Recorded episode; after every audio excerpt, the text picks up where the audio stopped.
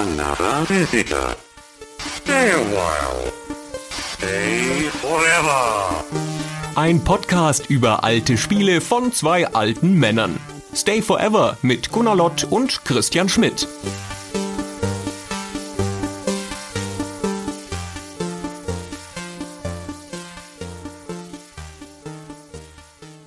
Hallo, liebe Zuhörerinnen, liebe Zuhörer und lieber Gunnar. Hallo, Christian. Hallo, Zuhörer. Hallo, Zuhörerin. Wir sitzen hier gemütlich am Feuerchen und Gunnar hat ein Buch gelesen und er wird uns erzählen darüber, was in diesem Buch drin steht. Ist ganz angenehm, mal die Stühle zu tauschen sozusagen, denn ich weiß wenig über dieses Buch und bin sehr gespannt, was du zu erzählen hast. Es geht um Sid Meyers Memoiren. Ja, das ist ganz schön lustig, weil es ja Sid Meyers Memoir heißt mit Ausrufezeichen. Das heißt also, die Benennung dieses Buchs folgt genau seinen Spielen.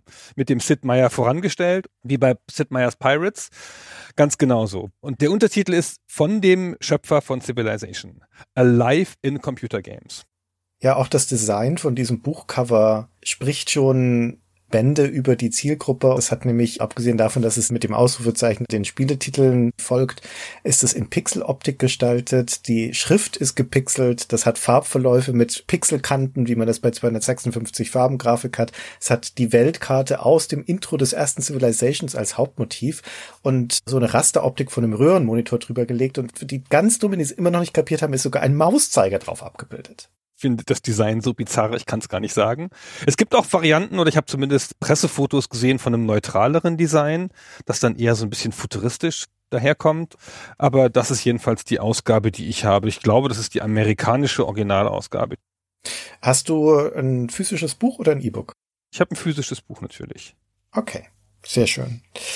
Dann vielleicht kurz die Rahmendaten. Wann ist die denn erschienen, diese ja, Biografie ist es ja eigentlich nicht. Ne? Es sind Memoiren. Das heißt, soweit ich das verstanden habe, geht es darin nicht unbedingt um das gesamte Leben des Sid Meier's, sondern es geht hauptsächlich um sein Schaffen, würde ich sagen, um sein Werk und die Zeit, in der er als Spieldesigner gearbeitet hat. Ja, das ist auch so. Ich bin immer nicht sicher, ich habe es extra nochmal nachgelesen, als wir da letztes Mal schon mal darüber gesprochen haben, was jetzt genau Memoiren sind und was genau eine Biografie ist. Aber ich weiß nur noch, dass deine Definition falsch war. ja, wir haben uns da schon mal drüber gestritten, aber nicht vor dem Mikrofon, sondern privat. Wie es richtig ist, genau. Ist ja wurscht. Ist ja letztendlich auch egal. Das Entscheidende ist, was man dann darin erfährt.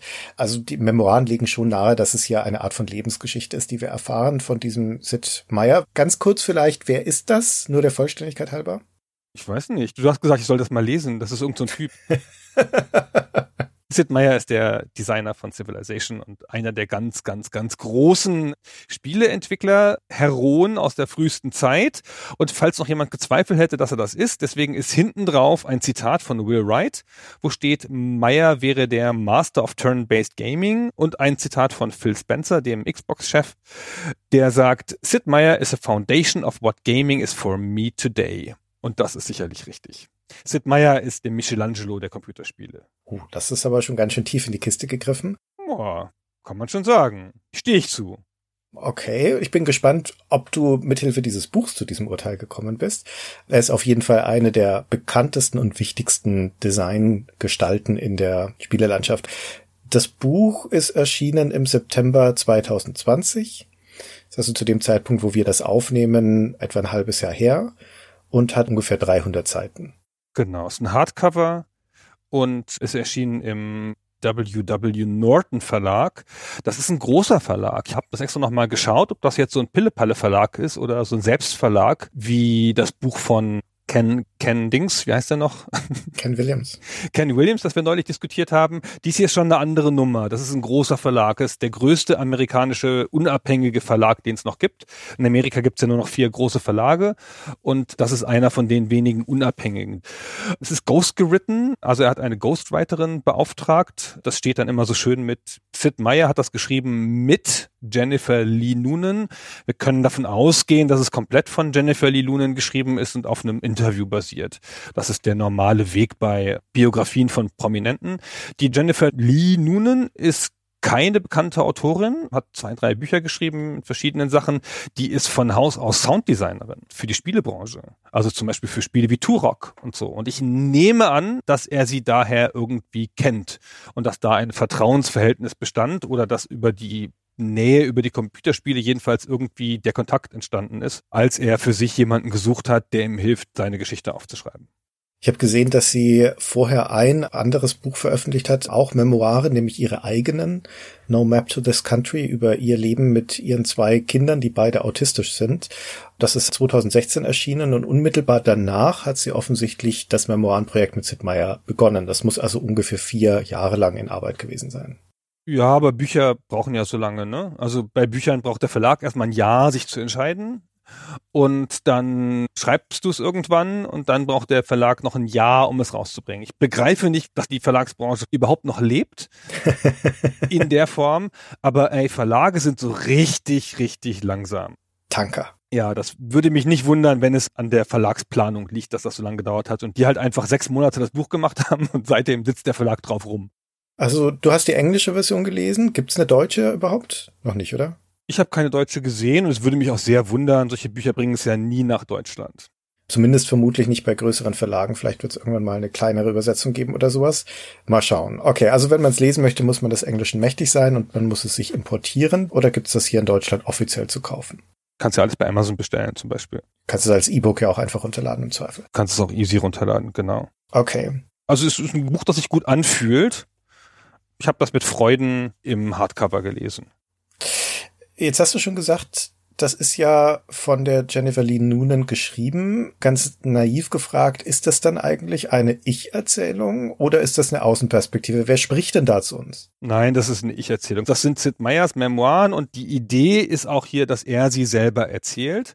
Ich nehme halt an, jedes Wort wurde getippt von Frau Noonan und er hat nur mit ihr gesprochen und sie hat das dann in seiner Stimme aufgeschrieben. Ich sage das aber auch nur, weil es der normale Weg ist. Ich kann mich natürlich täuschen. Ne? Es kann sein, dass er das geschrieben hat und sie es verfeinert hat oder redigiert hat oder so. Dann würde sie anders gecredited. Ich würde schon denken, dass das so ist, wie du es gesagt hast. Er hat gesprochen, sie hat geschrieben. Ich glaube es auch. Das ist ja auch das Effizienteste. Jemand wie Sid, der ist ja auch beschäftigt mit Sachen, hat ja eine Firma und muss diese Spiele machen, von denen man so viel hört. Und normalerweise ist da das Interview die Form. Da gibt es halt stundenlange Interviews für solche Bücher und in denen entsteht dann ein Bild, das dann jemand kohärent aufschreibt. Und hier ist es mit der Kohärenz auch einigermaßen einfach, weil das Buch halt, wie du schon sagst, den Spielen folgt. Das Buch ist drei Dinge, möchte ich sagen. Das Buch ist zum ersten eine Auflistung von allen Spielen, die Sid Meier jemals gemacht hat, aber auch wirklich von allen. Wow, das sind schon einige. Ja, genau. Fein säuberlich chronologisch in Kapiteln und jeweils dazu gibt es kurze Anmerkungen und Anekdoten. Natürlich unterschiedlich viele. Ne? Es gibt zu Spielen, da sagt er fast nichts zu und es gibt zu Spielen, da muss er sehr lange begründen, warum sie schiefgegangen sind. Und es gibt Civilization-Spiele, da geht's dann die Hälfte des Buches drum. Zum Zweiten ist das die Geschichte von Zids Leben, aber nicht als stringente Erzählung, sondern so nebenher erzählt, als Parallele zu den Spielen an den meisten Stellen implizit und immer dann sichtbar, wenn bei der Erzählung über die Spiele sozusagen die Linse aufgezogen wird und die Ränder sichtbar werden. Also die ganze Zeit liegt eigentlich der Fokus immer eng auf der Arbeit, sagen wir mal, und hin und wieder überschneiden sich Arbeit und Privatleben und dann zieht er die Linse auf und erzählt ein bisschen was aus dem Privatleben. So typisches Beispiel ist, an einer Stelle erfahren wir, dass er im Urlaub ist, weil er erklären muss, dass er im Urlaub einen Prototypen zu einem Spiel gemacht hat. Ja? Plötzlich erfahren wir, ach, es gibt auch Urlaub in Sitzleben. Interessant. Und drittens ist es die Geschichte der Spieleindustrie, ein bisschen, jedenfalls Sid Meyers Ecke der Spieleindustrie und ihrer Werkzeuge. Wir begleiten ja Sid ne, von den ersten Gehversuchen in den 70ern bis quasi in die Jetztzeit. Und es ist die Geschichte ein bisschen von Microprose und Firaxis, den Firmen, mit denen er agiert hat oder noch agiert in der Spielebranche. Die er mitgegründet hat, beide. Genau, beide mitgegründet hat. Okay, also der Untertitel ist ja ein Leben in Spielen und du sagtest gerade, die Spiele sind das Strukturelement. Womit beginnt denn das Buch? Was ist denn das erste Spiel? Das Buch beginnt erstmal mit einer Einführung. Eigentlich ehrlich gesagt ein klassisches Vorwort, aber also solche Biografien haben eigentlich oft ein Vorwort von jemandem anders ne, der dann den würdigt. Und Sid Meier schreibt hier aber sein Vorwort selber und er erklärt eigentlich so ein bisschen warum er dieses Buch gemacht hat und was dieses Buch so will. Erstmal erzählt er die Geschichte von der Milliarde Stunden, weil er hat nämlich irgendwo gelesen, dass eine Milliarde Stunden Civilization gespielt worden sei. Also Sid Meier's Civilization, das eins. Und das ist halt so eine Zahl, die ihn selbst wirr macht, weil sie eine Riesenzahl ist und dann setzt er das in Bezug zu allen möglichen Sachen. Und da leitet er so ein bisschen so eine Grundbedeutung her für sich und auch für sein Werk, aus dem er dann das Weitere meines Erachtens ein bisschen ableitet. Und dann sagt er in einem kurzen Absatz relativ genau, was hier zu erwarten ist. Was jetzt folgt, ist eine größtenteils chronologische Untersuchung aller der Spiele, die ich in meinem Leben gemacht habe. Es ist eine gründliche Liste. Ich nenne auch die, die außerhalb meiner typischen Karriere gemacht worden sind und so weiter. Das ist eher so ein technisches Vorwort und dann steigt er ein mit seinen ersten offiziellen drei Spielen. Hellcat Ace, Chopper Rescue und Floyd of the Jungle. Also das heißt, Stichwort Biografie, wir beginnen aber jetzt diese Reise durch das Spieleleben von Sid Meier in dem Punkt, wo er anfängt, Spiele zu machen und nicht vorher. Erfahren wir irgendetwas über seine Herkunft, seine Jugend, seine Ausbildung, seine Zeit vor dem Spielemachen?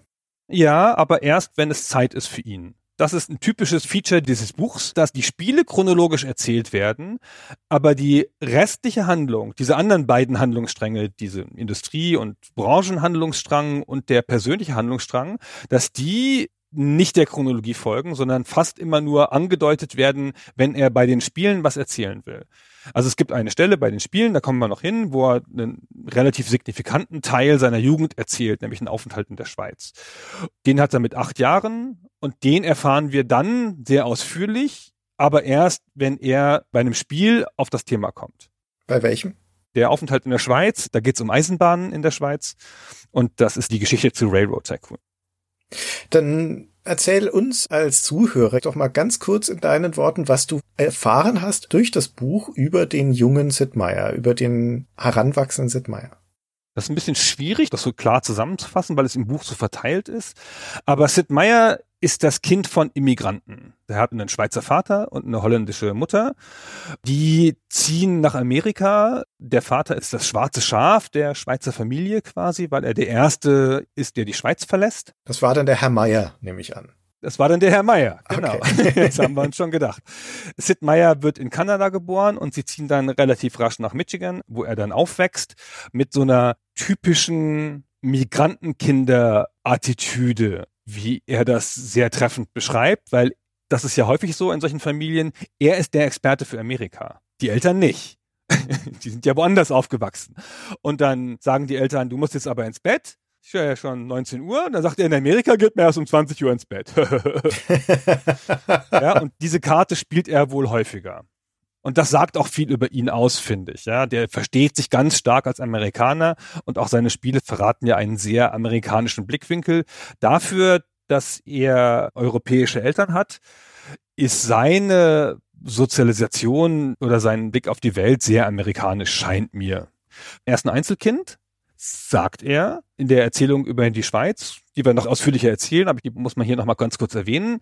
Da erzählt er, dass er in der Schweiz ganz viel Verwandte hat, aber in Amerika ein Einzelkind ist und da keine Verwandten hat und keinen Onkel und so. Und das ist ja ein bisschen anderer Ausblick auf die Welt und bla bla. Drei Kapitel später erzählt er, dass er eine Schwester hat. Eine gleich alte Schwester, die gestorben ist, wahrscheinlich während er in der Schweiz war. Die war schwer krank, hatte Hodgkinson-Syndrom, und ist dann gestorben und war dann auch bei einem Arzt in Deutschland, während er in der Schweiz war. Und man setzt sich dann das so zusammen, dass das wahrscheinlich der Grund ist, warum die Eltern ihn in die Schweiz geschickt haben. Das erzählt er aber alles so offhand. So ganz verkopft erzählt er ja, er hat diese Schwester so ziemlich geblockt in seiner Erinnerung. Also es wird schon irgendwas mit ihm gemacht haben, dieser frühe Tod. Die ist gestorben, als er acht war oder neun. Aber hm, kann er jetzt so nicht sagen. Das heißt, er war dann auch ohne seine Eltern in der Schweiz? Ja, genau das ist wirklich eine große Geschichte, das mit der Schweiz. Das werden wir ausführlich behandeln hier. Du teast sie ja schon in einer Tour. Ich ja, weil du mich jetzt dazu zwingst, in der anderen Reihenfolge vorzugehen. Das ist aber so die eine große Geschichte. Er kriegt dann später noch zwei Geschwister. Spät erst, als er in der zehnten Klasse ist, kriegt er noch eine Schwester. Aha. Er geht dann halt auf die Uni und dann macht er Mathe und Informatik. Na sowas. Hm. Genau. Und dann geht es ja rüber in die Geschichte, die wir schon kennen. Er macht da Kurse, er kommt in die Computerbranche und lernt dann in der Geschichte, die wir anderweitig auch schon mal erzählt haben, Wild Bill Steely kennen. Diese Geschichte erzählt er nur kurz nochmal, auch echt sehr kurz, dieses Kennenlernen mit Wild Bill Steely, weil er davon ausgeht, dass die bekannt ist. das finde ich auch ganz interessant für jemanden, der eine Biografie schreibt. Ja, ja, ja, hm, das war dann so und so.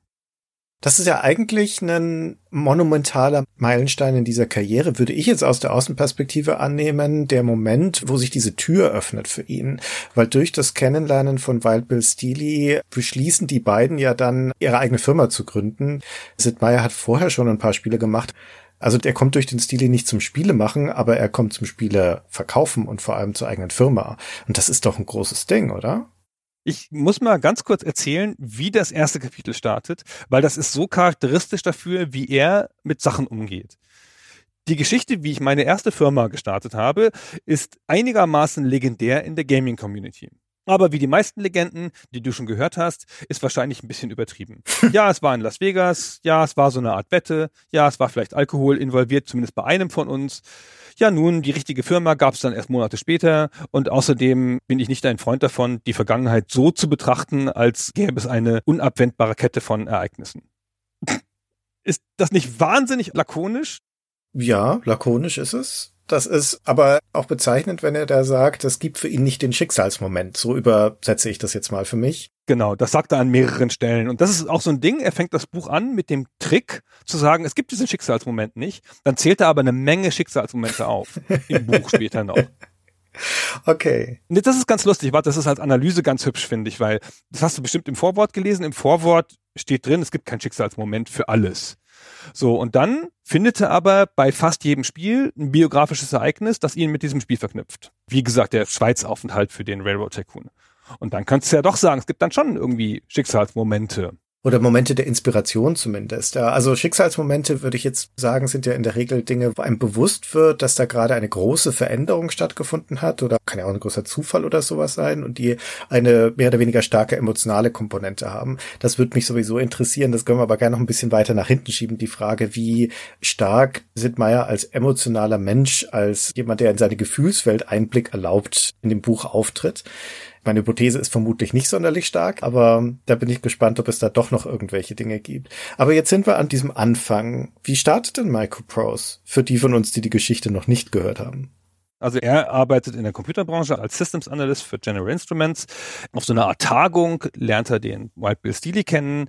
Dem Wild Bill Steely erzählt er, dass er Computerspiele macht. Der Wild Bill Steely hat schon rausgefunden, dass man Computerspiele vielleicht verkaufen kann. Und der Wild Bill Steely ist ein Geschäftsmann.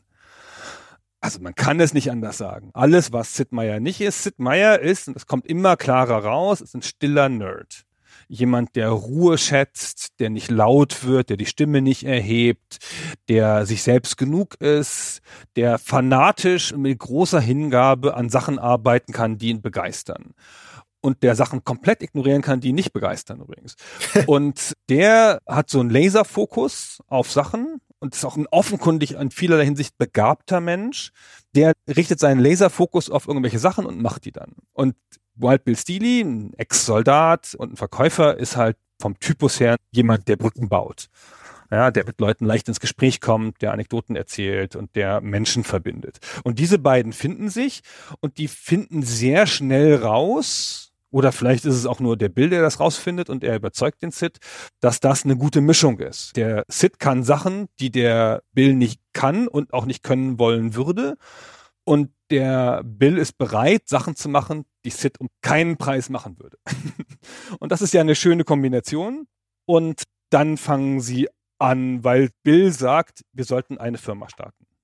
Der Steely ist ja instrumentell in diesem Gründungsmythos. Ohne den hätte es die Firma nicht gegeben, hätte Sid Meier das vermutlich nie gemacht. Und die beiden sind wie Feuer und Wasser. Steely ein extrovertierter, lauter, jovialer Mensch. Sid Meier, wie du schon sagtest, dieser eher introvertierte, stille Nerd, sehr fokussiert. Und das ist ja eine super interessante Paarung. Man könnte ja genauso gut annehmen, dass das sofort wieder auseinanderfällt, dass es überhaupt nicht funktioniert, dass die sich voneinander abstoßen, aber das hält ja eine ganze Weile lang. Die führen diese Firma ja zu richtigen Größen. Was hält denn der Sid Meier eigentlich von dem Steely? Wie taucht der Bill Steely in dem Buch auf? Was erfahren wir über den? Was ist denn Sid Meiers Perspektive auf ihn? Sid Meiers Perspektive ist genau das, was ich eben gesagt habe. Das ist jemand, der ihn komplettiert und der wahnsinnig dankbar dafür ist, dass es diesen Menschen gibt, der dieses Fertigkeiten-Set hat, das ihm fehlt. Die streiten sich kreativ und das merkt man auch deutlich. Und am Ende geht's, ich möchte sagen, bis aufs Blut, obwohl Sid Meier das nicht so formuliert, aber dann geht's halt um alles. Und am Ende geht ja auch Sid dann aus der Firma. Und die ganze Zeit behält Sid Meier in diesem Buch einen sehr neutralen Tonfall dazu bei. Er beschreibt Situationen, lässt keinen Zweifel daran, dass er recht hatte. Aber er stellt immer die andere Seite mit dar. Also greifen wir ein bisschen vor in der Historie, die Geschichte, wie sie sich trennen, nachdem sie schon sich lange gestritten haben. Äh, Wild Bill Steely will Microprose in das Arcade-Business führen. Also will Arcade-Automaten bauen schon relativ spät, Ende der 80er, Anfang der 90er. Und Sid Meier hält das für einen kompletten Humbug. Also für richtig totalen Humbug, zu Recht übrigens. Und der sagt, wir sollen Strategiespiele machen. Das hat gut funktioniert, was wir jetzt gemacht haben. Und er vergesellschaftet den Stili in diesen Gesprächen immer mit The Executive Team. Immer wenn was Unangenehmes gesagt wird, dann sagt es das Executive Team. Und die haben ihm gerade vorher Railroad Tycoon 2 abgeschossen. Und das hat ihn ein bisschen geärgert, aber er formuliert das nicht in diesem Memoiren. Er wäscht gar keine schmutzige Wäsche. Er sagt dann halt, haben sie halt abgeschossen. Dann wollten sie halt Arcade machen, fand ich halt blöd. Ich wollte Strategiespiele machen, fanden die halt blöd. Ja, Mai. Am Ende muss einer entscheiden. Wir können nicht ein halbes Strategiespiel machen oder ein halbes Arcade-Game. Es muss jemand entscheiden und ey, ich bin's nicht. Im Zweifel defaultet er immer auf den Stili und lässt den alles machen, was große Entscheidungen sind. Und dann verkauft er dem die halbe Firma, also beide hatten genau 50 Prozent, dann kauft der Stili ihm die halbe Firma ab und dann ist er in einer Vertragsverbindung, wo er einfach für die Spiele macht und wird dann pro Spiel bezahlt und so. Und dann ist er total glücklich für eine Weile, weil dann kann ihm in das Spiel keiner reinreden. Und er sagt, ich glaube, die hätten Civilization gekillt, wenn wir das Konstrukt nicht so gemacht hätten, dass die mir in die Spiele nicht reinreden dürfen. Ach, das war vor Civilization. Das muss dann also 1990 gewesen sein. Ende der 80er war es, glaube ich. Haben sie dann Arcade-Automaten gemacht? Nach natürlich nicht, war ja Unsinn. und das hält auch nicht lange. Steely muss ja dann drei, vier Jahre später dann die Firma verkaufen. Das klappt doch alles nicht. Aber Sid guckt sich das alles nur so von außen an. Der hat dann nie emotionale Stakes drin in dieser Biografie. Er sagt dann ja, und dann musste das verkaufen. Ja, Pech. Mhm. Und ist immer sehr froh, dass er sich die Hände nicht schmutzig machen muss in diesem Geschäftsding. Mhm. Er spricht nie schlecht über den Wild Bill Steely. Er hat manchmal so ein Amüsement im Tonfall, wenn er dessen Begeisterung beschreibt. Es gibt ja eine berühmte Stelle, wo sie bereits so viel Geld haben, dass sie mal was Extravagantes machen wollen. Und dann schlägt Sid Meier nach seiner Erzählung vor, lass uns doch eine Firmenwohnung kaufen am Meer. Dann können wir da Leute mal hinschicken, so kleine Teams, dann können die da arbeiten, so als Belohnung, oder vielleicht können auch Leute dahin in den Urlaub fahren, das wäre voll cool, Firmenwohnung. Und der Wild Bastili sagt, hm, ja, und ich will ein Flugzeug. Und Sid so, was? Ein Flugzeug? Ja, für Werbezwecke, weißt du? Werbezwecke. Wir brauchen ein Flugzeug. Dann kann ich damit rumfliegen und dann Leute mitfliegen lassen, ist voll super. Und Sid so, mhm, mhm. Okay, und dann geht der Sid kurz in sich und denkt so nach und so eine Wohnung am Meer. Ah, brauchst einen Hausmeister. Und nachher fahren die dann dahin und dann arbeiten die nicht, weil das so ablenkend ist. ist vielleicht keine gute Idee. Du sag mal, Bill, ich glaube, das mit der Wohnung brauche ich doch nicht. Und Bill so, ja, hast gemerkt, dass es eine blöde Idee ist, ne? Aber das Flugzeug will ich trotzdem. Und er kauft es dann. Und dann kauft er auch das Flugzeug, genau. Dann kauft er so eine Trainingsmaschine, amerikanische Luftwaffe aus den 50ern. Ne, wir sind ja hier in den 80ern, kauft eine 30 Jahre alte Maschine, die aber noch flugfähig ist. Dann wird die umgemalt und dann steht da Miss Microprose drauf. Und dann fliegt er da mit Journalisten und Gewinner in Preisausschreiben durch die Gegend und fliegt mit denen Manöver, Immelmanns und so. Hm. Auch nicht die schlechteste PR-Idee. Das ist schon eine gute Idee und er hat die lange und das fliegen dann relativ viele Leute damit. Der eine, der nie damit geflogen ist, ist Sid Meier. der hat da keinen Fuß reingesetzt. Sag mal, so wie du das beschreibst, Klingt das ein bisschen so, als wenn diese ganzen Erzählungen von Sid Meier über gerade solche Konflikte überwiegend auf der beschreibenden Ebene, erlaubt er sich überhaupt irgendwelche expliziten Urteile oder muss man da immer zwischen den Zeilen lesen, um seine Meinung zu dechiffrieren? Ich finde, der stellt die Fakten immer so dar, dass seine Meinung deutlich wird. Also er hat ja gar keinen Zweifel dran gelassen, dass er Arcade-Automaten für bescheuert hält. Er sagt es aber nie so mit einer Emotion drin. Er sagt halt, ich wollte das nicht. Und ich finde, daraus wird dann immer sehr deutlich, dass das für ihn nicht funktioniert. Gerade zwischen Sid Meier und ihm gibt es hin und wieder Dialoge, die er auch so dialogmäßig aufschreibt. Und dann hat man so ein bisschen so ein Gefühl, das sind aber alles Anekdotendialoge, in denen der Stili so als dieser Macher rüberkommt. Der ruft ihn dann zum Beispiel an, ganz am Anfang, als sie noch gar keine Firma haben und sagt, hey, ich bin in New Jersey, wir haben 50 Exemplare von Hellcat Ace verkauft. Ja, gut. Ja, gut. Und dann so, okay, was er wohl sagen wollte, schreibt dann Sid, ist, mach mehr. Ich so, ah, okay.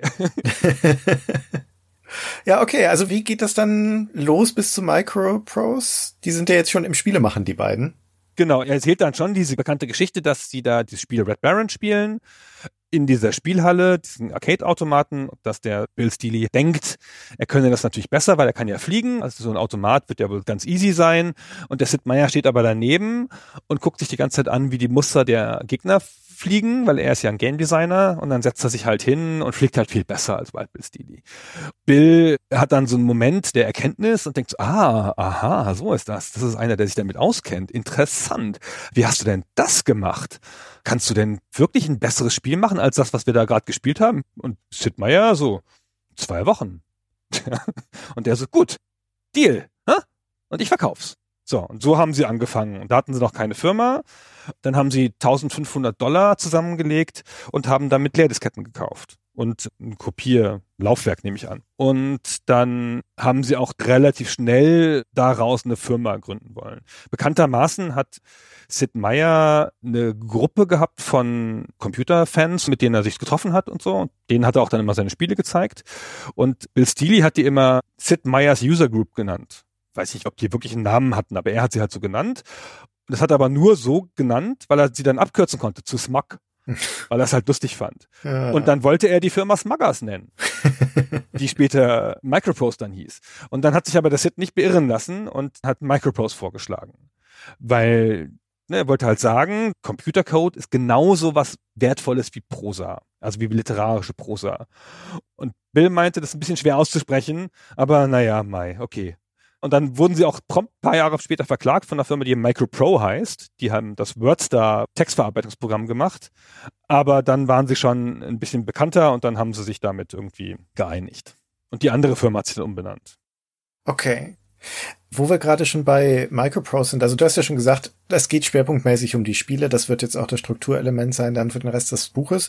Aber was mich interessieren würde, ist, inwiefern die Firma Microprose da eigentlich auftaucht oder eine Rolle spielt.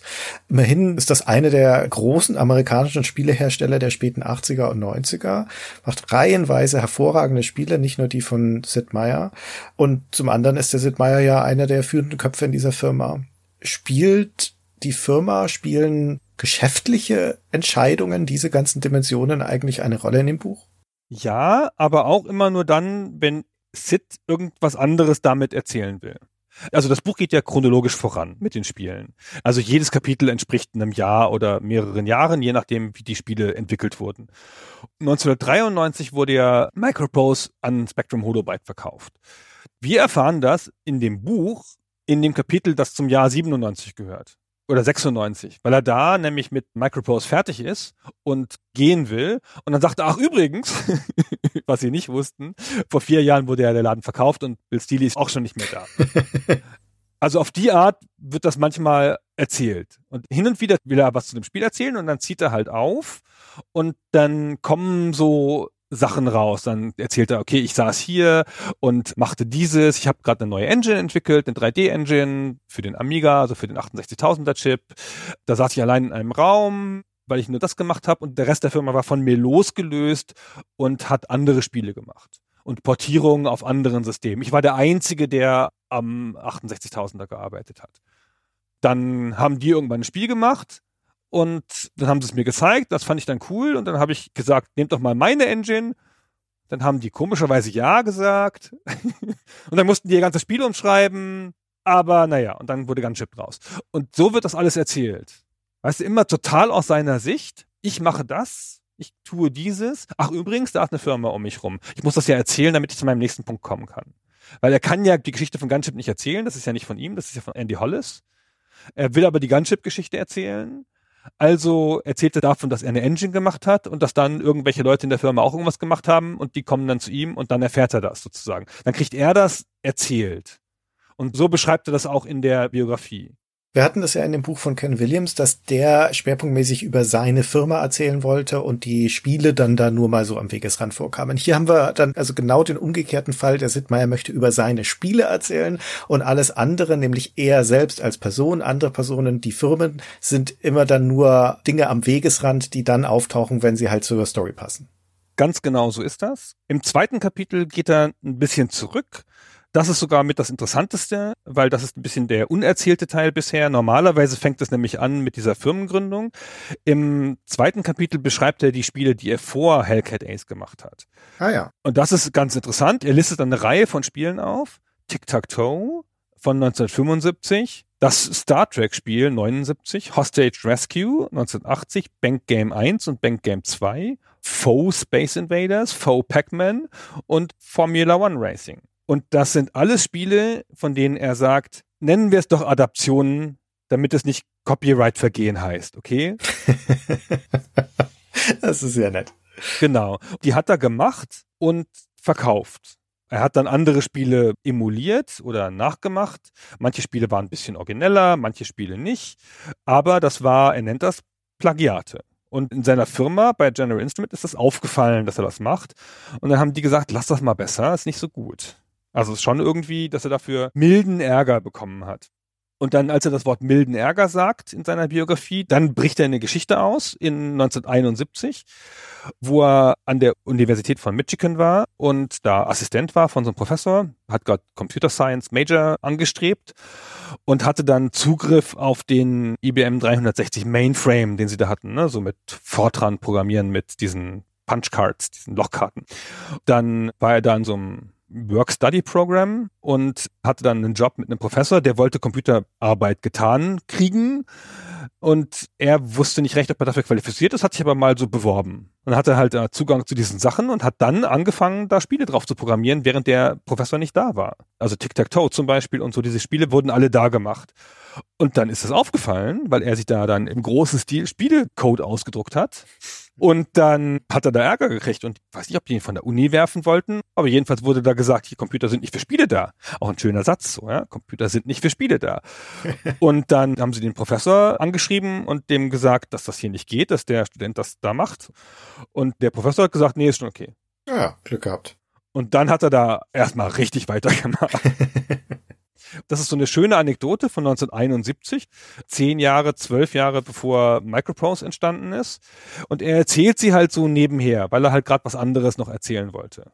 Ne? Er erzählt, ich wollte hier diese ersten Spiele machen und so. Ach übrigens, da fällt mir ein, ich bin ja fast von der Uni geflogen. Die Spiele, die er dann bei Microprose macht, die ersten, also Hellcat Ace und dieses Floyd of the Jungle, die zeichnen sich ja dann doch schon durch eine gewisse Originalität aus und sind auch technisch ganz interessant. Also gerade das Hellcat Ace, das ja auch schon eine 3D-Flugsimulation ist. Das heißt, da ist jemand am Werk, der kein Anfänger ist. Das leitet sich dann offensichtlich her durch diese ganzen Fingerübungen, die er vorher gemacht hat. Ist das eine Erkenntnis, die einem als Leser selber reifen muss oder leitet er das selbst irgendwie her? Anders gefragt, warum erzählt er das überhaupt mit diesen frühen Spielen? das ist genau das, was du vermutest. Sein Punkt mit diesen frühen Spielen ist, ich habe ein Spiel gemacht und noch ein Spiel und noch ein Spiel und ich habe bei jedem was gelernt. Mhm dieses Spiel hat mir das beigebracht, das andere Spiel jenes und dieses Spiel das. Und dadurch habe ich diese Sachen gelernt. Und dadurch, als ich gestartet bin, hatte ich ein gutes Verständnis dafür. Und das ist ja zu der Zeit, es gibt ja kein Studium, es gibt auch einfach nicht so viele Spiele, die du halt angucken könntest und könntest sagen, ja, so will ich es auch machen. Es gibt keine GDC, wo du zu Vorlesungen gehen kannst und es gibt auch nur ganz wenig Bücher, die das beschreiben.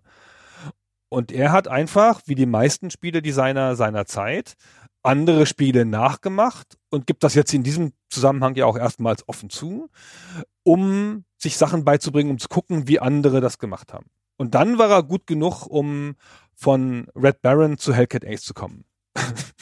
und am Anfang hat er auch immer noch Vorbilder für irgendwelche Sachen. Ne? Aber es kommt eins nach dem anderen und jedes neue Spiel von ihm. Und das beschreibt er auch so, das liest sich wie eine ganz zwangsläufige Folge. Er beschreibt immer sein Spiel, was er jetzt macht und sagt dann, was daran neu ist für ihn und was daran interessant ist für ihn und warum er jetzt mal das ausprobieren will. Verstehe. Wenn wir dann in der Zeit bei Microprose und Phyrexis sind, da kommt ja dann diese ganze Reihe von großen Hits. Also von seinen frühen Flugsimulationen über Silent Service, F-15, Strike Eagle, dann natürlich Railroad Tycoon, Civilization, Colonization und dann auch kleinere oder obskure Projekte wie später sein Golfspiel oder das Gettysburg und sowas. Aber das ist ja eine lange Liste des Schaffens und es sind viele sehr bekannte Titel dabei. Also gerade auch für Leute wie uns, die sich ja auch damit fachlich beschäftigen. Welches von diesen ganzen Kapiteln hat dir denn eigentlich am besten gefallen? Also er widmet den Sachen unterschiedlich viel Raum. Also Civilization kriegt deutlich mehr Raum als andere Spiele. Zumal es gibt ja auch einfach mehr Teile, logischerweise. Und die Civilizations erzählt er halt in so einer Folge. Er macht ja gar nicht alles selber. Also das Zweier hat ja Reynolds gemacht. Und er erzählt aber dann immer, wenn er über neue Civilization erzählt, auch nochmal was über seinen Gesamtblick auf die Civilization-Serie. Als er zum Beispiel Civilization 3 erzählt, da sagt er, ach übrigens, die Civilization-Spiele folgen der Regel des Drittels ein neues Civilization lässt ein Drittel unverändert, ein Drittel wird aufgebohrt und ein Drittel muss neu sein. Mhm. Das klingt wie eine Regel, die man sich on the fly ausgedacht hat, als man das beobachtet hat, aber das legt er da so als Regel fest. Der hat ja eh eine Neigung zu Regeln, wie man auch sonst von ihm weiß. Es gibt ja die berühmten zehn Regeln von Sid Meier, wie man Spiele macht. Die kommen hier nicht vor.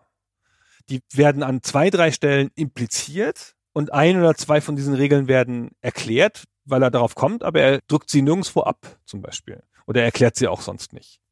Und was mir da am besten gefallen hat, schwer zu sagen. Also die Covered Action Geschichte ist ganz interessant. Es gibt so eine Phase in der Mitte von Covered Action und Railroad Tycoon und Civilization, dem ersten, wo er mit Bruce Shelley arbeitet. Und das ist psychologisch ganz interessant, weil den liebt er. Also man kann es nicht anders sagen. Den beschreibt er so als ruhig und leise und kompetent. Und das ist ja das größte Lob, das Sid Meier aussprechen kann, weil das ist ja so, wie er sich selbst sieht. Ja. Und der Shelley ist offenkundig so ein Gegenpart. Der hat leicht andere Skillsets, gibt auch eine Hierarchie zwischen den beiden, weil der ihm auch zuarbeitet. Und der ist einfach so eine Art von perfektem Assistent oder Sparringspartner oder so. Das ist auch so ein tragischer Teil der Geschichte, der wird ja abgezogen von ihm durch eine Entscheidung des Managements, die er nicht verhindern kann weil er bei Microprose halt eben nicht der Superchef ist, wie man das denken könnte, nur weil ihm die Hälfte der Firma gehört.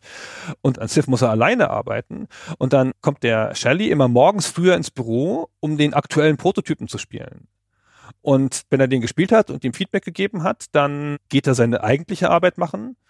Und dann tüftelt Sid den ganzen Tag am Spiel weiter. Und am nächsten Morgen hat er wieder einen Prototypen für den Shelley. Und das ist schon ganz schön krass, was da so am Rande rauskommt. Der muss nämlich ja schon ziemlich marginalisiert gewesen sein in seiner eigenen Firma. Dass er fast Civilization nicht durchgekriegt hat. Der hat ja keinen Flop gehabt, eigentlich. Außer Covered Action, ein paar Sachen, die nicht so gelaufen sind. Aber eigentlich hat er gar keinen Flop gehabt und eigentlich hat er sich immer, wenn er sich durchgesetzt hat, auch so mit Railroad Tycoon oder Pirates, das wird sehr deutlich beschrieben, dass der Bill Steely total gegen Pirates ist der glaubt da nicht dran, der will das nicht, der will ein Militärspiel machen, das ist ganz das falsche Genre, sie verstehen davon nichts, er soll das lassen, er soll das lassen. Und er setzt sich halt durch und das ist ja ein großer Erfolg. Die Spiele, wo er sich durchsetzt, die beschreibt er immer als Sleeper, also als Slow Burner, womit er, glaube ich, sagen will, dass Microsoft die nicht unterstützt. Also er meint, bei Civ haben sie auch kein Marketing gemacht und so. Es war halt dann wieder ein Slow Burner. Naja, am Ende ja dann schon ein paar Millionen. Also er tritt nicht nach und er ist immer sehr höflich, aber ich finde, er sagt sehr unmissverständlich, dass er recht hatte. Und dass er da immer gegen den Strom schwimmen muss oder gegen die Widerstände anschwimmen muss, auf seine leise, aber beharrliche Art. Genau, er kriegt immer dann Unterstützung von Wild Steely, solange der noch da ist, wenn es ein Militärspiel ist. Das ist auch der Konflikt, den sie die ganze Zeit haben. Steely will immer Militärsimulationen von ihm haben. Also im besten Flugsimulationen. Und es wird immer positiv verstärkt. Endlich ein Flugsimulator. Toll! Ja, und jetzt wieder, ah, so ein Strategiespiel. Aber danach ein Flugsimulator, oder? Und das wird auch immer so spielerisch als Banter beschrieben, wo dann halt der Steely zu ihm kommt und sagt, was wird denn die nächste Flugsimulation? Hm? Und vielleicht gar keine Flugsimulation, mal gucken. was war's? Und so. Naja, und dem gefallen schon die Militärspiele nicht. Der will eigentlich Flugsimulationen immer haben. Und er hat auch oft recht natürlich, weil die Flugsimulationen sind ja auch phänomenal erfolgreich. Ja, Microprose macht in den 80ern ja auch eine Flugsimulation nach der anderen. Also auch Sid Meier macht eine nach der anderen. Aber er macht ja daneben auch schon diese Rundentaktikspiele, von denen er auch eine ganze Reihe rausbringt. Ne? Konflikt in Vietnam und solche Sachen. Was erzählt er denn über die? Die kommen kaum vor. Das ist auch so ein bisschen chronologisch komisch.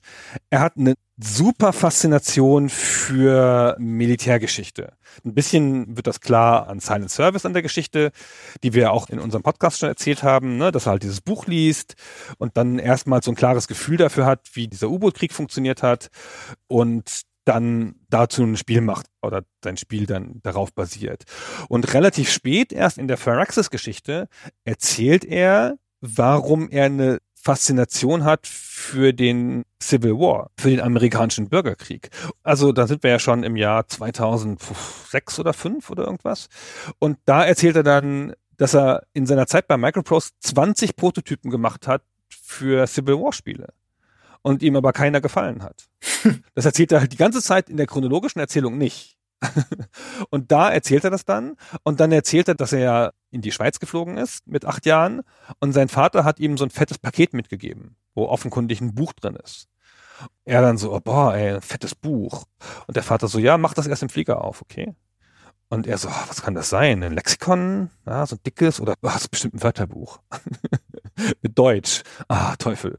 Und dann macht das auf und dann ist es The American Heritage Picture History of the Civil War. The Epic Struggle of the Blue and Grey by the Pulitzer Prize winning historian Bruce Catton. Und das ist mal ein fettes Buch. Das beschreibt er auf drei Seiten, wie toll dieses Buch ist in dieser Autobiografie. Es hat 630 Seiten. Es ist ein fetter Bildband mit Zeichnungen und Fotos und Schlachtenbeschreibungen. Und in der Mitte ist eine riesen gezeichnete Karte der Schlacht von Gettysburg. Ich habe das Buch sofort gekauft, als ich die Biografie durch hatte. ist ein Hammerbuch. Also ich interessiere mich null für den amerikanischen Bürgerkrieg, aber das war mal spannend. Ja, mit Karikaturen aus der Zeit drin und Fotos von verwüsteten Städten und so. Erst zwölf Jahre vor dem Bürgerkrieg wurde erst die Fotografie erfunden. Und trotzdem gibt es da schon interessante Fotos zu und so. Ganz toll. Naja, und dieses Buch beschreibt er wie so eine Art Bibel und das hat seine Freude geweckt an Kriegsspielen im Allgemeinen oder an dieser Taktik und an diesem strategischen Blick drauf. Und das hat dann seiner Meinung nach in so einer geraden Linie dazu geführt, dass er hinterher Gettysburg und Antietam gemacht hat. Okay. Jetzt sagtest du ja schon, Civilization nimmt mehr Raum ein oder viel Raum ein, ist ja auch nicht so verwunderlich, ist ja das größte Werk von ihm. Wie ist denn dann so die Aufmerksamkeit verteilt in dem Buch? Was nimmt denn dann noch viel Raum ein, was eher wenig? Es gibt halt Sachen, zu denen sich Anekdoten erzählen lassen oder zu denen er eine Anekdote hat. Das kriegt dann mehr Raum und auch interessanteren Raum. Was wäre das dann zum Beispiel? Pirates zum Beispiel. Bei Pirates erzählt er eine sehr schöne Anekdote darüber, wie sie Fonts einsetzen im Spiel. Also das ist eine reine Spieleanekdote. Pirates ist ein Spiel mit viel Grafik. Mehr Grafik, als sie da sonst haben in den Spielen. Das frisst zu viel Speicher. Das überfordert sie alle ein bisschen. Sonst haben sie ja so eine Flugsimulatoren-Engine ja, hm, die hat ja nicht so viel Pixel. ja. Und dann ist da jemand bei Microprose, der heißt Randall Masterler und der entwickelt ein Tool, das die screenfüllende Pixel Art, dieses Bild, in Fonts zerlegt. Mhm. Also weil Fonts kann ein Computer total effizient handeln und Fonts werden immer als erstes geladen, weil der Computer weiß ja, ne, besser wir haben einen Font auf dem Bildschirm, sonst verstehen die Leute nicht, was wir da machen. Und Fonts bestehen halt aus einzelnen Buchstaben, acht mal acht und dieses Tool guckt sich ein Bild an, sagen wir mal, es ist ein Haus, mit einem blauen Himmel drüber. Und das erste 8x8 Feld ist dann halt acht blaue Pixel, logischerweise. Und dann ersetzt es den Wert für den Buchstaben A mit 8x8 blauen Pixeln. Dann kommt danach noch ein Feld mit blauen Pixeln, dann ist es wieder ein A und dann so weiter und so fort. Und dann kommt eine Wolke. Und dann besetzt es den Buchstaben B mit, sagen wir mal, fünf blauen Pixeln und am Rand drei weiße Pixel, weil da die Wolke anfängt und dann hast du den zweiten Buchstaben voll. Und dann kommt die ganze Wolke, dann hast du wieder vielleicht acht weiße Pixel und so weiter. Ja? Und so macht das das ganze Bild und so ein Font darf 256 Zeichen haben. Das heißt, wenn die Bilder einigermaßen unkompliziert sind und sich vielleicht auch mal Stellen haben, die sich wiederholen, dann kann man das mit 256 Fontzeichen machen und das ist dann wesentlich effizienter. Haben sie sich gedacht, coole Idee, hat super funktioniert. Dann haben sie angefangen, das Spiel weiterzumachen und dann dachten sie, hm, so ein Computer kann ja bloß einen Font gleichzeitig darstellen, ne? Was ist eigentlich, wenn wir Buchstaben und Grafik auf dem Bild haben? ah, blöd. Das geht nicht. Ah, Mist. Okay, wir brauchen doch das Alphabet in unserem Font. Und dann brauchen sie die Buchstaben groß und klein und Punkte und Kommas und noch ein paar andere Sachen. Und dann hatten sie von ihren 256 nur noch 186 Characters über, um damit Grafik zu machen. Aber das hat dann gereicht für Pirates. Das fand ich eine voll schöne Geschichte, die er so erzählt hat. Über Pirates redet er viel, weil Pirates muss er mühsam herleiten, so ein bisschen, oder mühsam klingt ein bisschen fies, aber Pirates leitet er sehr genau her, weil es ein anderes Spiel ist. Manche von den Spielen kommen so folgerichtig. Ja, ich wollte mal ein Spiel machen mit U-Booten, fertig. Und so scheint es ja auch gewesen zu sein in der damaligen Zeit. Es gab nur ganz wenig Spiele mit U-Booten. Ich will mal eins mit U-Booten machen, ich mach's mal so. Oder ich mache ein Spiel zu diesem und jedem Flieger. Das, was ich auch nicht wusste, die haben noch dieses F-19-Spiel gemacht, diesen Stealth Fighter. Seine letzte Flugsimulation, wenn ich das richtig sehe. Der hat sich mal wieder überreden lassen, dass mal wieder eine Flugsimulation her muss. Und diese F-19-Geschichte war mir gar nicht klar. Die Air Force in den USA, die nummeriert die Flugzeugtypen durch, die sie in Dienst stellen. F1, F2 und so weiter und so fort. Und die haben 78 die F-18 rausgebracht und 1982 die F-20 angekündigt. Oder die FA-20, glaube ich. Dann haben sie 19 ausgelassen und nicht erklärt, was die 19 ist. Und dann ging so ein riesen Spekulationsding los über viele Jahre. Da hat man Bücher geschrieben, Modelle von dieser fiktiven F-19 gebaut. Keiner wusste, was das ist. Das hat die Air Force auch nie verraten. Das ist einfach ein Mysterium. Sie haben da irgendwie eine Zahl übersprungen. Und man hat vermutet, dass es ein Stealth Fighter ist. Also ein modernes Flugzeug mit einem ganz anderen Einsatzprofil und Radar unsichtbar. Und dann haben sie sich gedacht, das machen wir. Ja, wir gehen in diese Lücke rein und machen einen F-19 und sagen, das ist ein Stealth Fighter. Und das ist voll der coole Clou. Und dann bringen sie das Spiel raus und an dem Tag, als sie das Spiel rausbringen, kündigt die Air Force einen Stealth Fighter an. Das haben sie richtig vorberechnet. Und die hätten fast perfekt recht gehabt, aber die Air Force nennt den nicht F-19, sondern F117. Aber trotzdem ist es ein gigantischer Marketing-Gag und es hilft ihnen voll und das Spiel verkauft sich auch gut. Auch eine coole Anekdote. Sehr schön. Also davon gibt's ganz viele von dieser Art, wo er halt um die Spiele herum noch so Sachen erzählt. Was halt selten ist, sind die persönlichen Geschichten um sein Leben rum und die historisch beschreibenden Passagen. Also es gibt wenig, was die Handlung vorantreibt. Er springt immer von einem Spiel aufs nächste. Ja, es sind schon die Spiele wie Perlen an einer Kette.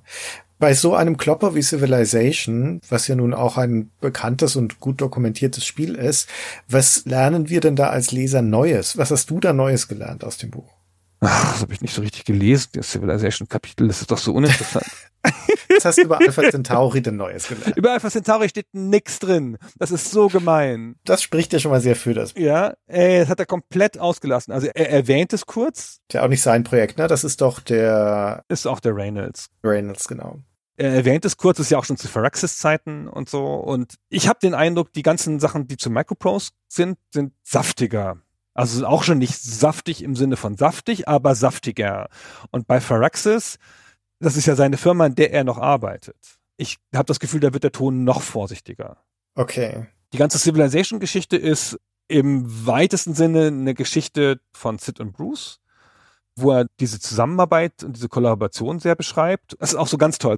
Wir entscheiden, Railroad Tycoon lief super, wir machen jetzt ein neues Spiel. Nach Railroad Tycoon müssen wir was Großes machen, was ganz Großes. Nationensimulator. Ach was, die ganze Menschheitsgeschichte, komm. Mhm. So wird's beschrieben. Also als hätten sie das wirklich sich einfach so ausgedacht. Und dann, zwei Sätze später, ich bin im Krankenhaus, ich habe ein Kind gekriegt. Huch, wird dann ganz lakonisch beschrieben.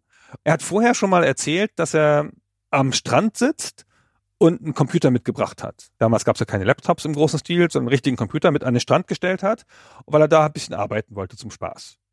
Am Strand. Er beschreibt das als ganz normal, ist alles völlig okay. Ich bin jemand, der gut trennen kann, Arbeit und Privatleben ist alles gut so. Ach übrigens, ich habe einen Tower mit an den Strand genommen und die Leute haben komisch geguckt. Aber es war alles völlig okay, ich kann das gut trennen. Genau, und dann beschreibt er halt, dass er da im Krankenhaus ist und beschreibt sehr auch ein bisschen distanziert, so dass mit seinem Kind, das das schönste Kind ever. Ah, hat sich dann doch nicht getraut, einen Computer mitzunehmen.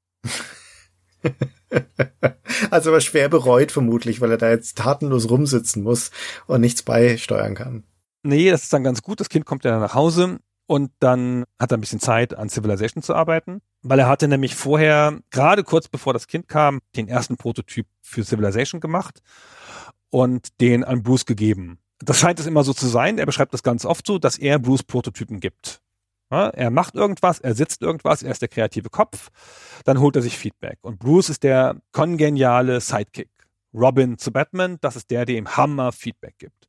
Der ihm alles sagt, der kein Blatt vor den Mund nimmt, der ihn auch kritisiert, wenn er Unsinn macht, der immer noch eine bessere Idee hat. Sid beschreibt das wirklich wie ein magisches Verhältnis. Es gibt nichts, was er macht, wo Bruce nicht noch einen Optimierungsvorschlag hat.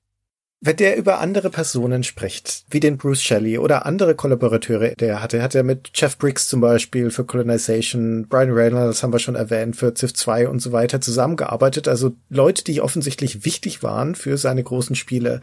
Wenn er über die spricht, Spricht er über die nur im Hinblick auf die Funktion, die sie für ihn hatten, also Sparringspartner und sowas und Tester etc. Oder spricht er über die auch als Menschen? Erfahren wir eigentlich, was er von denen hält, wie er mit denen umgegangen ist? Erfahren wir irgendwas Greifbares, Lebendiges? Fast nichts. Ah, Fast. Schade. Also der Bruce, deswegen hebe ich da also drauf ab, das ist die lebendigste Figur neben Wild Bill Steely. Wild Bill Steely kommt natürlich sehr gut rüber, aber Wild Bill Steely, wir kennen den ja persönlich, der ist ja auch larger than life.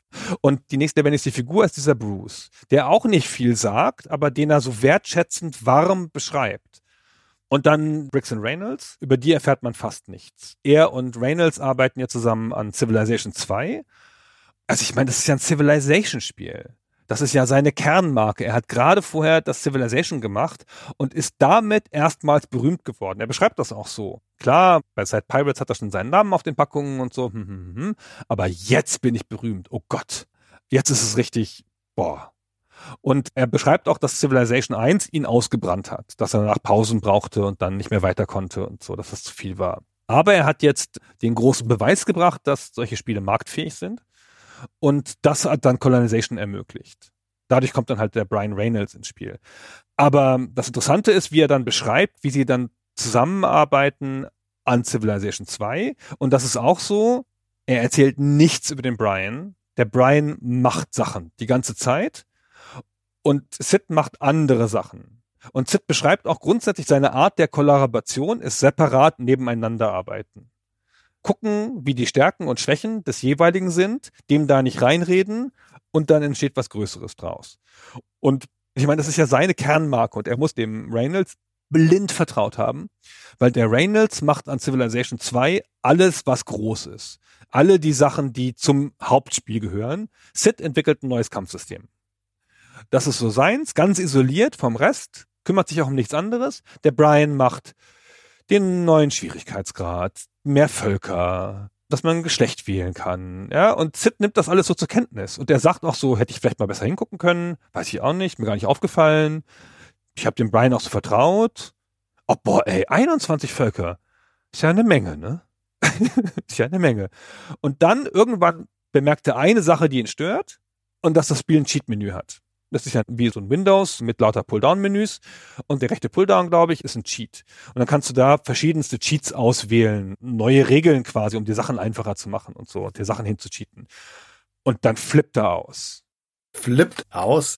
Naja, also auf seine Art, ne? Sagen wir so, er beschreibt es auf über zwei Seiten sehr eindringlich, warum das falsch ist. ich nehme an, im echten Leben ist er ausgeflippt. Ja. Und dann sagt er, das kann doch nicht sein. Warum machen wir denn das? Die Leute machen sich das Spiel kaputt. Wir geben ihnen noch die Waffen, damit sie sich das Spiel selber kaputt machen können. Das ist doch Unsinn. Wir müssten es wenigstens verstecken. Bla, bla, bla. Und dann ist er da richtig vehement dagegen. Und der Reynolds hört nicht auf ihn. Der traut sich was. Und das ist ganz interessant. Und dann sagt er das mit so einem Satz. Brian hatte immer die Fähigkeit, meine Beschwerden zu überhören. Oder sowas in der Art. Oder war immer gut darin, meine Beschwerden zu ignorieren. Dann bleibt's drin. Dann beschreibt er so eine Szene, wie sein Sohn das spielt und sich dann irgendwas hincheatet und daran Freude hat. Und dann sagt er, ja Gott, Mai, vielleicht macht das auch irgendwelchen Leuten Spaß, aber ey, wir hätten es mindestens verstecken müssen. Also er hasst es noch heute. Also das berührt auch nochmal einen interessanten Punkt, diese Anekdote, denn solche Memoiren, die ja auch ein Rückblick auf ein Leben und ein Schaffen sind, die sind ja auch dann insbesondere interessant, finde ich, wenn es um die Beurteilung von den Entscheidungen geht, die sich da durchziehen. Also wo findet er, hat er Entscheidungen richtig getroffen, wo hat er sie vielleicht falsch getroffen? Gibt es Dinge, die er rückblickend bereut, die er anders einschätzt?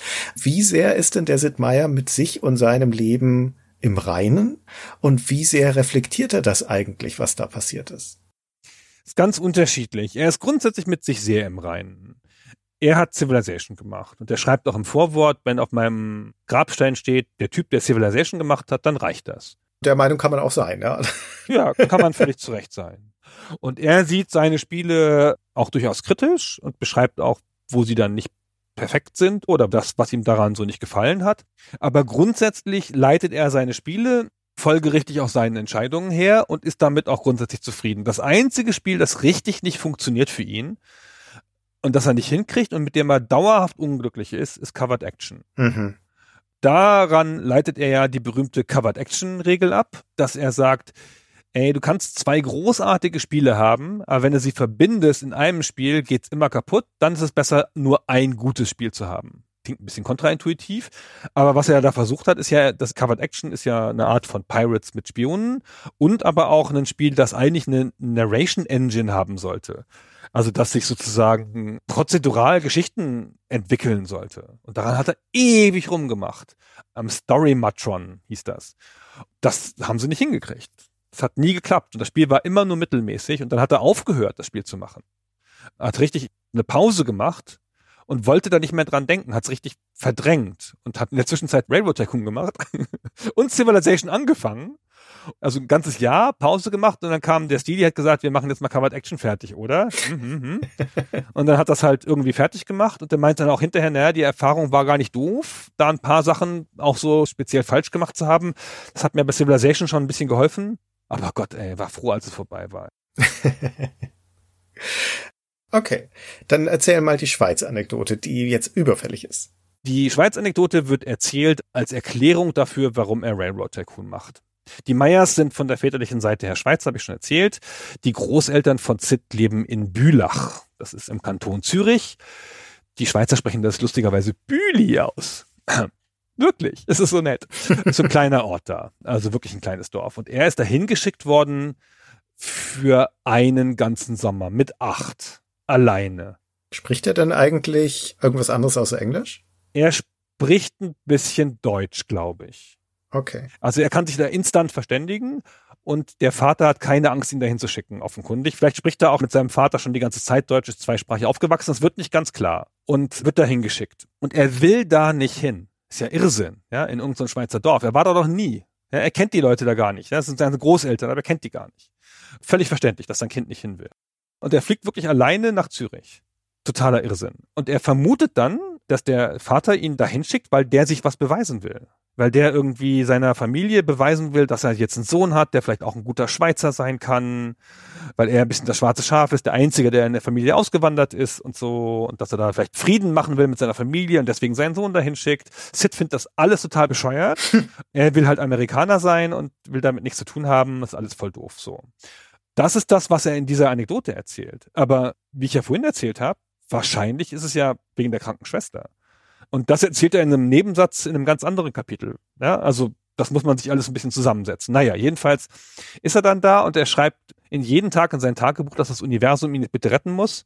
Er kann doch jetzt hier nicht in Bülach bleiben. Und dann schreibt er einen sehr formellen Brief an seine Eltern und sagt, man möchte ihn jetzt bitte zurückholen, jetzt reicht's auch mit dem Experiment. Ich kann mir vorstellen, dass er da so richtig liebe Eltern ich möchte euch hiermit, ne? So. ja. Und er meinte, er glaubt, er hat das Gegenteil erreicht. Dieser Brief hat die Eltern noch überzeugt, dass er ein bisschen Anpassung lernen muss und ein bisschen Connection zur europäischen Herkunft der Familie. Naja, und irgendwann entdeckt er dann, dass das Anwesen, das die Großeltern da haben, die haben ein großes Anwesen, auf dem zehn Leute leben, nicht nur die Großeltern allein, sondern noch irgendwie Onkel, Tanten und deren Kinder, dass das eine Bahnstrecke grenzt und das in so 800 Meter Entfernung, Kilometer Entfernung, Laufweite ein Bahnhof ist. Und dann geht er da, vielleicht auch aus schierer Langeweile, jeden Tag hin, um die Züge einfahren zu sehen. Er könnte die Züge auch von dem Grundstück der Großeltern aus einsehen, aber er geht immer zum Bahnhof, weil da die Bahnhofsuhr ist. Und dann guckt er immer auf die Bahnhofsuhr, wenn die Züge einfahren, ob die pünktlich sind. Und er meint, das glaubt man nicht, die waren immer pünktlich, immer auf die Minute, immer. Er hat keinen einzigen Zug mit einer Minute Verspätung gehabt. Vielleicht hat er sich das schön gedacht, aber weiß man nicht. Hat er bestimmt in sein Tagebuch geschrieben. Genau, hat er in sein Tagebuch geschrieben, glaube ich auch. Und dann hat ihm der Großvater einen Fahrplan gekauft. Ich weiß nicht, das gibt's hier in Deutschland, glaube ich nicht, aber in der Schweiz gab es früher so ein dickes Buch, wo alle Schweizer Zugverbindungen drinstehen, mit allen Zeiten. Ich hatte auch so ein Ding in meinem meiner Schweiz Sommer. hat mir mein Schweizer Stiefvater so ein dickes Buch gekauft, weil ja Jungs interessieren sich ja immer für Züge. Naja, ich bin ja halt nicht sit, aber gut. Es war trotzdem ganz beeindruckend, ja, dieses Buch zu haben mit all diesen Verbindungen. Und das hatte er dann auch. Der Großvater hat das halt gecheckt.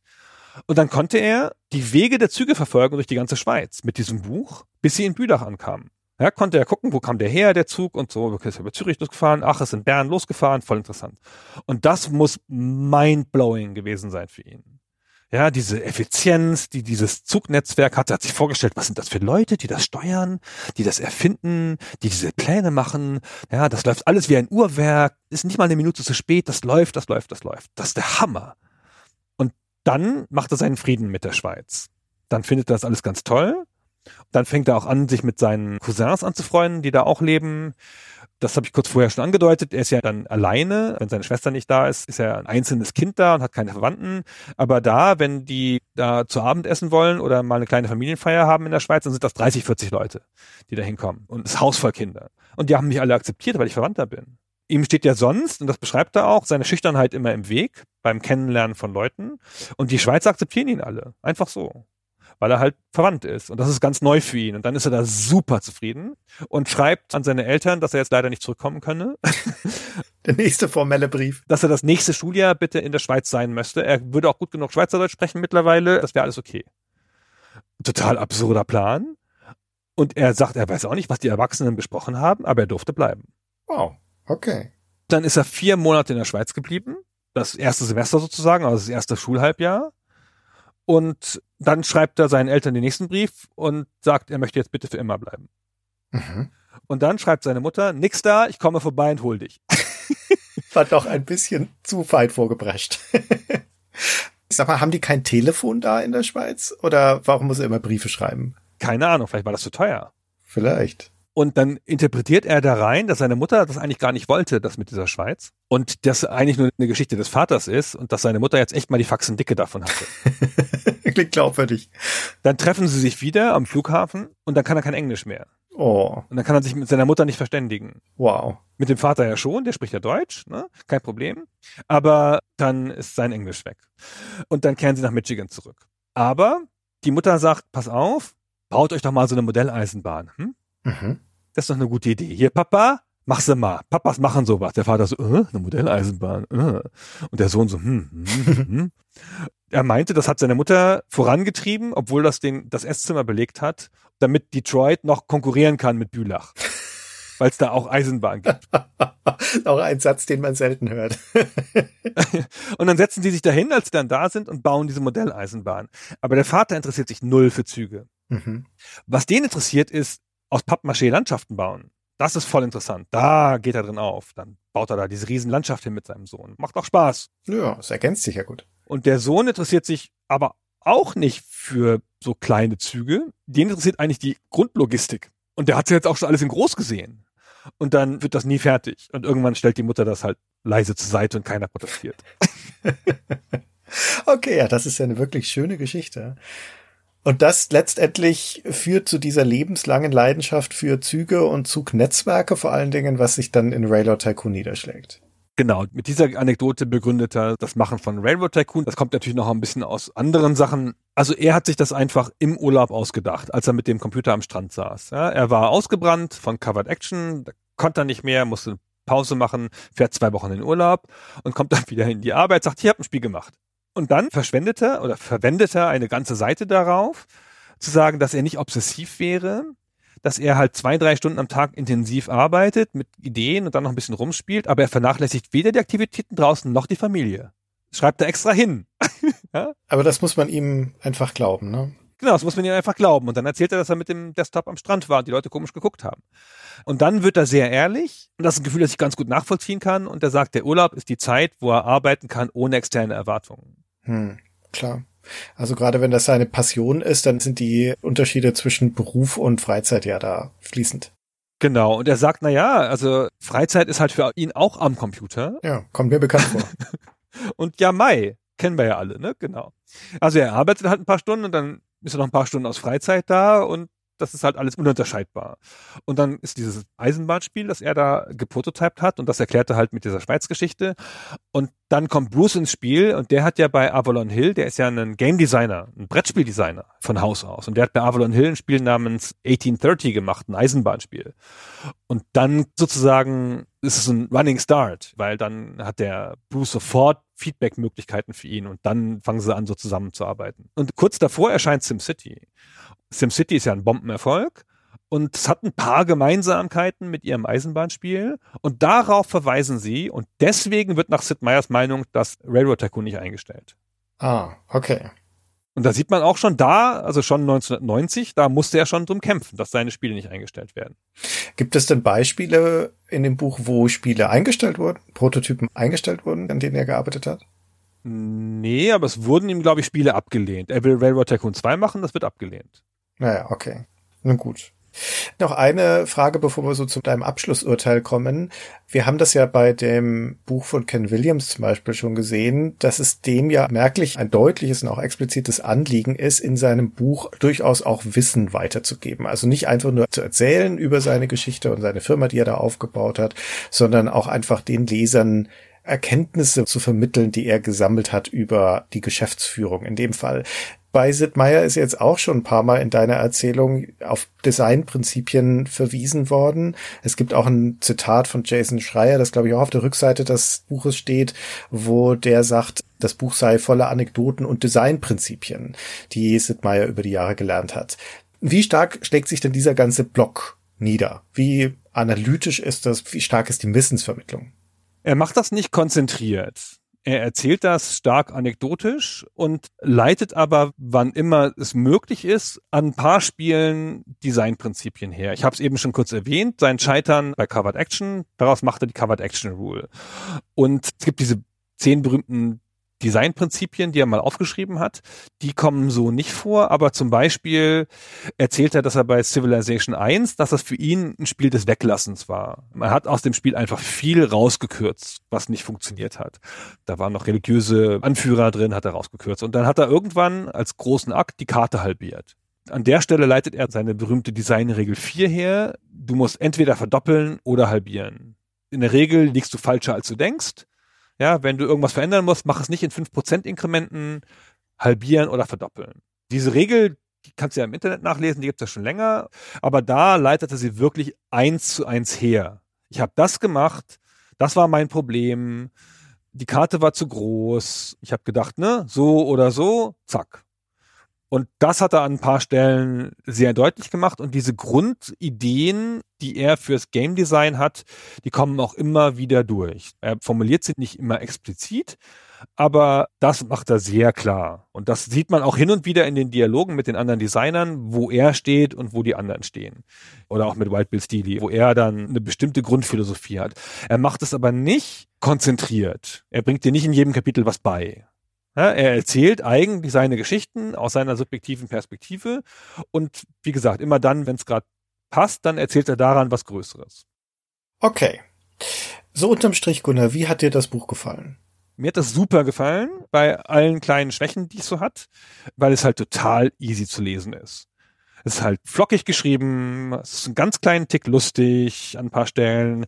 Der hat einen angenehmen, selbstironischen Unterton das hat keine große Gravitas, weil die Sachen, die schwer gewesen sein müssen in seinem Leben, stellt er halt leicht und lakonisch dar. Das ist alles ganz nett. Das Buch hat noch diesen, haben wir gar nicht erwähnt, hat noch diesen absurden Gag, dass es Achievements hat. Achievements? Ja, an bestimmten Stellen des Buches steht unten eine Fußnote und dann steht da, hier, Achievement unlocked. Sie haben jetzt 400 Mal das Wort the gelesen. ich begreife nicht, was das soll. Albern. Aber da hat jemand gedacht, äh, Games, Games haben doch Achievements. Hä? Ja, es sollte ein bisschen verspielt sein. Oh, okay. Wie gesagt, und was wirklich deutlich wird, an vielen Stellen jedenfalls, ist, dass er Sachen aus seiner Jugend herleitet, zum Beispiel im Kapitel über CPU Bach. Da erfahren wir, völlig zufällig, dass er ein totaler Musiknerd ist. Und dass er halt sieben Instrumente spielt und in der Band gespielt hat und eine klassische Violinenausbildung hat und dass er ein Buch über Harmonielehre als Kind gelesen hat und dann versucht hat, Bach zu analysieren mathematisch und so. Und dann sagt er den lustigen Satz, ja, aber alle Mathematiker sind doch musikalisch begabt, oder nicht? ja, oder umgekehrt. Oder umgekehrt, genau. Hm. Also dir hat es sehr gut gefallen. Ich habe eine Kritik bei Goodreads gelesen, die einen sehr griffigen Vergleich hat, nämlich den mit einer Partie Civilization. Das Buch hätte einen genialen Start mit Werf. In der Mitte geht dann das Momentum verloren und die Wiederholungen schleichen sich ein und es mündet in eine anstrengende Endphase ohne weitere Herausforderungen und Erkenntnisse.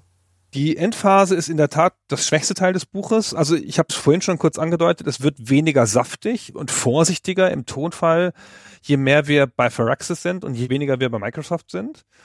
Und dann hat es einen nachgerade anstrengenden Part ganz zum Schluss, als er über Civilization redet und darüber, dass er angegriffen wird, weil er erlaubt sich ja die eine oder andere historische Ungenauigkeit, sagen wir mal.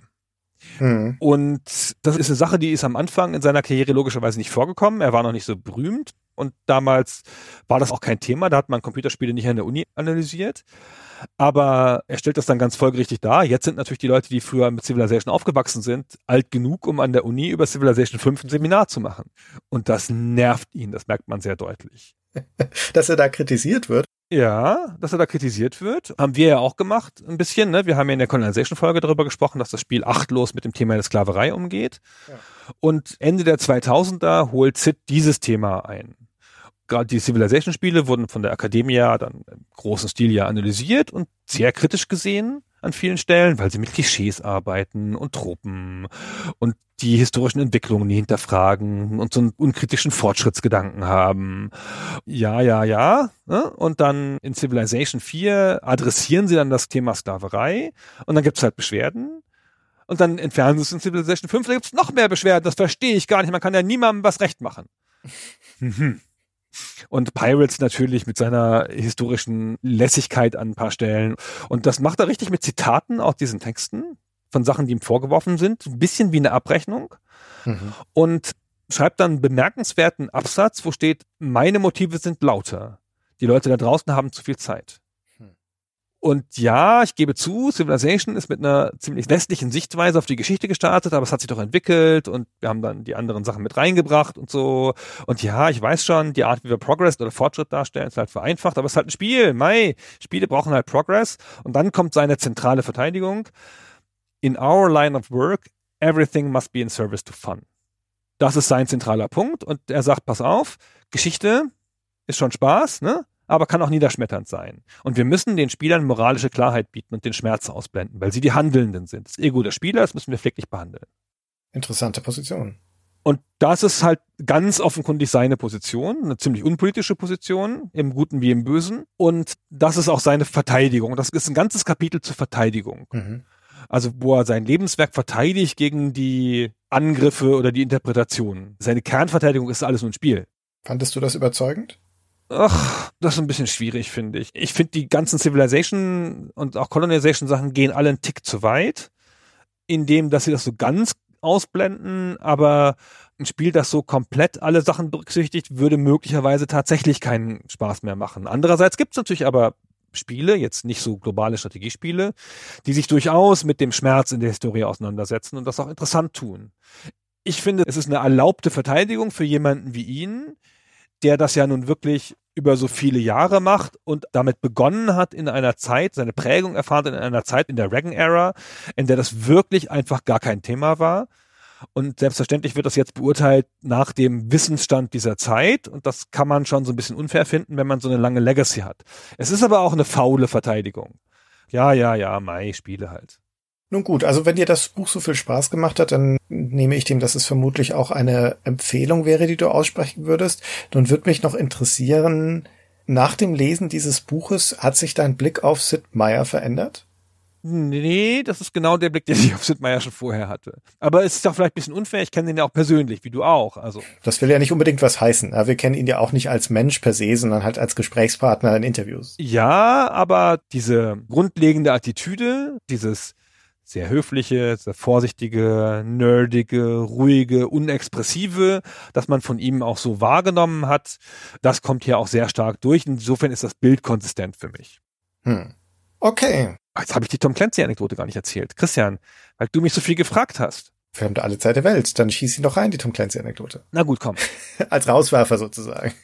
als Rauswerfer noch. Komm, noch eine Anekdote als Rauswerfer. Wir sind im Jahr 1988. Pirates ist schon draußen, verkauft sich dauerhaft und so. Und jetzt kommt Wild Bill Steely und sagt, pass mal auf, das Beste, ich habe eine Lizenz gekauft. Wir machen ein Lizenzspiel. Hä? Hä? Hä? Sid Meier, oh Gott, ein Lizenzspiel. Oh nein, bitte nicht, ey. Es ist die Lizenz zu Red Storm Rising, dem neuen Buch von Tom Clancy, das zweite Buch von Tom Clancy. Sid, oh Gott, oh Gott, oh Gott. Was müssen wir jetzt machen? Was müssen wir jetzt machen? Und Bill Steely so, ach, gar kein Problem, wir treffen den einfach jetzt mal. Wir fahren dahin, na, da treffen wir den. Und das ist ja super, weil der Clancy versteht nichts von Spielen und weiß nicht so richtig, was er davon halten soll, dass der jetzt da eine Versoftung, wie man im deutschen Spieleredakteursjargon sagt, geben soll. Und es ist kein Fan von Lizenzen, das ist ja eine super Voraussetzung für ein Treffen. Ne? Im Sommer von 1987 fahren Sid und Bill mit dem Auto zu Clancy, der wohnt am Westufer der Chesapeake Bay, da bei Washington DC. Der Clancy ist schon ein erfolgreicher Autor. Das erste Buch hat sich gut verkauft, aber er ist noch nicht reich. Er arbeitet noch als Versicherungsvertreter nebenher. Und dann gehen sie dahin und dann kommt halt schnell raus, dass Clancy auch ein Ex-Soldat ist, wie der Bill. Und dann fliegen die Anekdoten hin und her und der Sid sitzt da und nickt immer schön. Ne, so alles gut und so. Und irgendwann stellt er dann die bange Frage, wie viel Mitsprache will denn der Clancy haben beim Spiel? Hm. Und der Clancy so, ja keine, interessiert mich doch nicht. Ihr müsst mit Larry Bond sprechen, ich bin ja vollkommen der Falsche. Larry Bond ist sein Co-Autor. Der hat das Buch interessanterweise geschrieben mit einem Brettspielautor, der das Tabletop-Spiel Harpoon gemacht hat, Larry Bond. Und die haben sich angefreundet und so ein bisschen der Bond hat die Recherche gemacht und für den Realismus gesorgt und der Clancy hat halt die coole Geschichte erzählt. Und das sieht man ja, oh nein, jetzt muss ich noch mit dem Nerd reden, der Typ, der für Realismus ist und der sich für einen Game Designer hält, weil er schon mal ein Brettspiel gemacht hat. Oh, bestimmt die ganze Zeit will der reinreden. Und das ist ja klar. Okay, dann müssen wir uns mit dem auch noch treffen. Und dann, es wird immer noch besser, dann der Bond so, ja super, kommt er bei mir vorbei, alles cool, wir machen einen Spieleabend. Und der Waldbild ja, ich habe keine Zeit, ich bin ganz dringend, muss Spiele verkaufen, tut mir leid, ich bin weg. Und Sid muss alleine hin.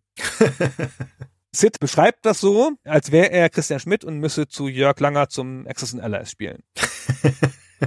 Dann kommt er da an, und denkt so, jetzt machen die bestimmt so eine Show, irgendwas, um mir irgendwas reinzureiben. Ich weiß es nicht, ganz schlimm und so. Und dann haben die da ein Kriegsspiel aufgebaut im Keller. Das Spiel ist Harpoon, also das Spiel von dem Bond. Und das sind alles Hardcore Wargaming-Nerds. Und er hat so viel Spaß. Jackpot für ihn. so viel Spaß. Und das Spiel ist voll geil, voll realistisch und erzählt auch diesen U-Boot-Krieg total gut. Und der Bond hat das voll im Griff und ist ein voll interessanter Gesprächspartner und so. Und dann checkt das. Larry Bond und Tom Clancy, das ist so wie Sid Meier und Wild Bill Steely. Wir sind verwandte Geister. Ja. und dann machen sie dieses Spiel zusammen und das funktioniert dann voll gut. Naja, wurscht. Also das ist jedenfalls die Tom Clancy-Anekdote. Sehr schön. Okay, er hat Tom Clancy getroffen, konnte nichts mit ihm anfangen. Nee, aber Bill Steely konnte. Das ist doch schön. Gut, gut, vielen Dank. Sid Meier's Memoir heißt das Buch. In Englisch gibt's für 21 Euro als gebundene Version. Das E-Book kostet um die 15 Euro. Und mit 304 Seiten, wir haben es ja schon gesagt, ist es jetzt auch kein Riesenklopper. Ich glaube, das liest man ganz gut weg. Ja, das kann man wirklich gut lesen. Das ist auch echt lustig und nett. Ich habe das das erste Mal gelesen über Weihnachten, so auf dem Sofa an zwei Nachmittagen. Das war ganz nett.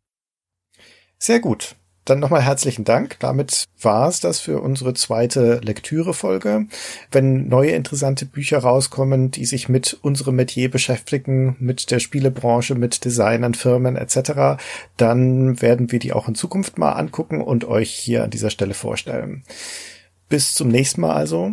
Ja, vielen Dank fürs Zuhören und tschüss. Tschüss.